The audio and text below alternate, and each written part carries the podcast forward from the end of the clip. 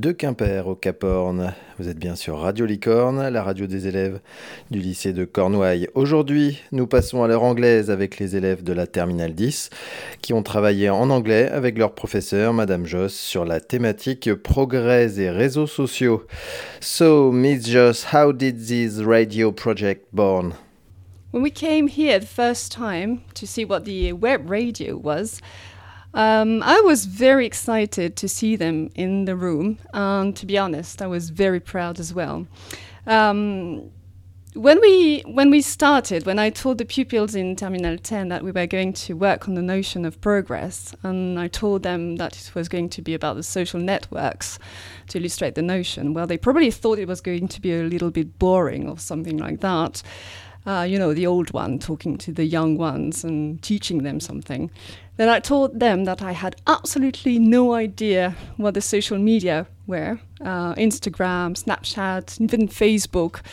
These are all words that I have no idea what they, what they mean. So, well, the, the thing is, I just hate the very idea of the whole thing. I, I don't see the point of sharing your photos, your private life, and to be totally addicted to this. Um, just because um, people think that because they share this, they have a great um, life. I just hate the idea. So I needed them to convince me.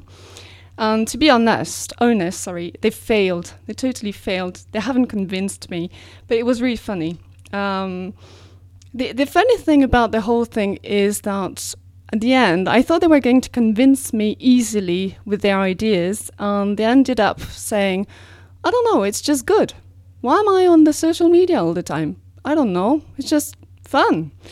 And I said, well, you have to convince me with other ideas than that. And in the end, I had to give them some articles about, well, for example, we saw an article about Trump uh, using Twitter, and that was negative aspects to, well, I think.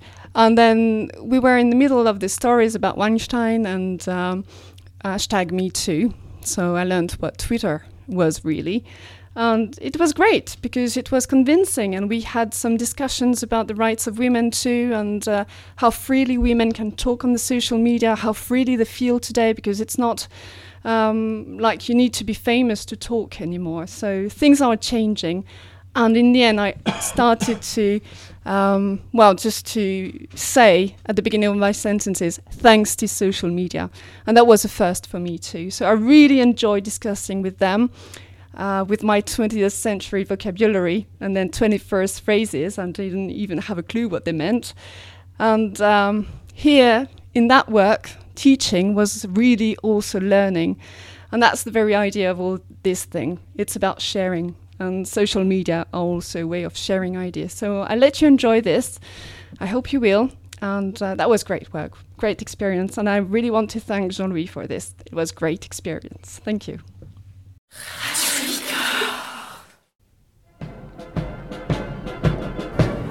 You're in front of Buckingham Palace in London. In London. In London. In London. In London. Choose a job. Choose a career. Hello everybody, it's 8 o'clock in Fresh Radio. Today, 9 November, it's a special edition to the Day Against Harassment. With us today, three witnesses Robbie, the father of a child who was harassed, Mary, a businesswoman, and Mr. Franklin Smith, a big renowned psychologist. We'll start with you, Robbie. First, hello. I give you the speech. Can you testimony about your story, please? Hello everyone, I'm relieved to be able to testify via a large uh, communication platform. My name is Robbie, I am 14 years old, and my son was a victim of harassment on the social networks by denigrating photo of him.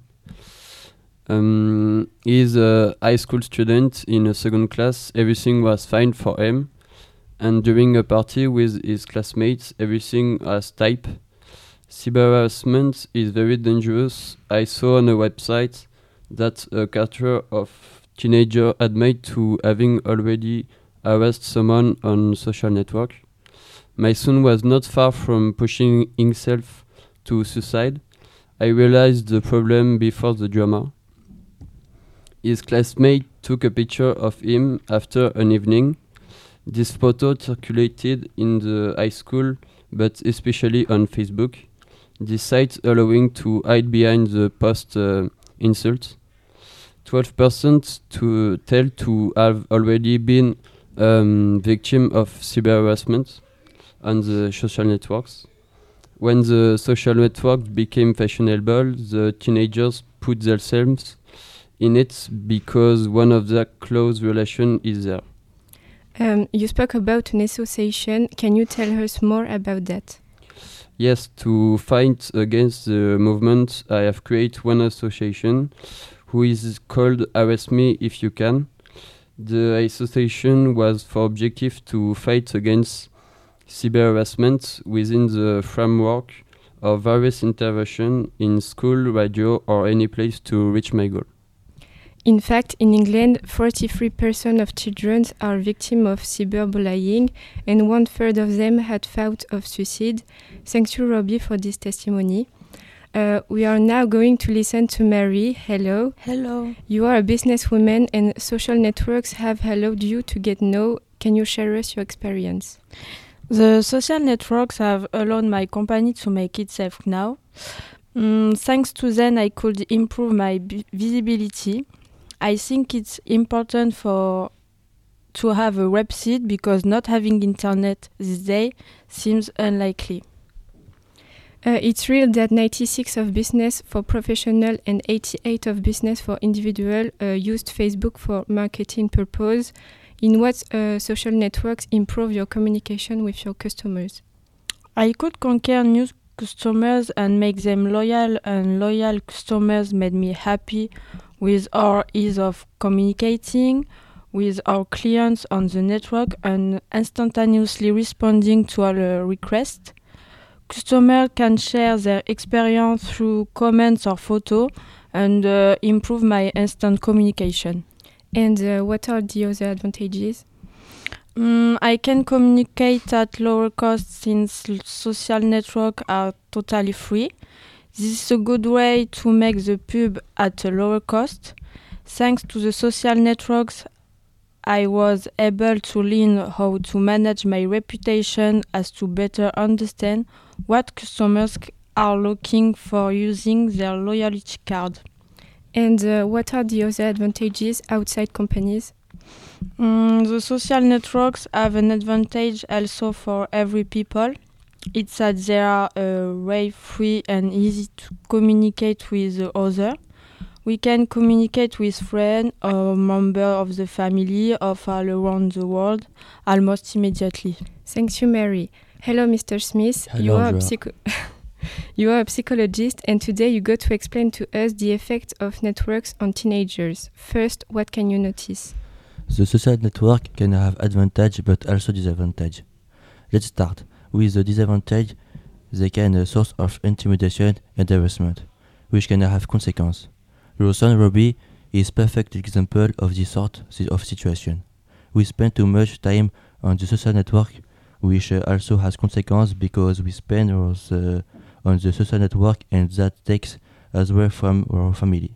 It's ever bad to sleep because thanks to today's uh, we noticed a person uh, who stays on his account more terrible than someone who is not often on the social network. But that's no, not all. The social network reveals too much about her private life. It can be dangerous to find a, a job. For example, an employer could not hire you because of comments you have uh, posted on the social. Fortunately, there are also advantages because the social network can be a link of solidarity, a place of sharing and meeting. They can be used to keep in touch with friends who live uh, far away. But that's not uh, all Andrea. The social network can also be used by professionals to make themselves known. Today, the companies are often know that uh, thanks to Facebook and Instagram. Indeed, companies are on social media for the advertising because it is free and efficient. And uh, what is your opinion on it? Mm, personally, I think uh, social network can be a good hobby, but uh, do not uh, get used to social network. Do not also listen to everything that is uh, said on uh, social network. Do put a limit. Thank you, Mr. Smith. It is already the end of our emissions. Thanks to all for your participation and thanks to you, our listener, and especially if you know somebody of your entourage who is a victim of harassment, it is necessary to speak about it or call up the 3020. Have a good day. Oh, stop it!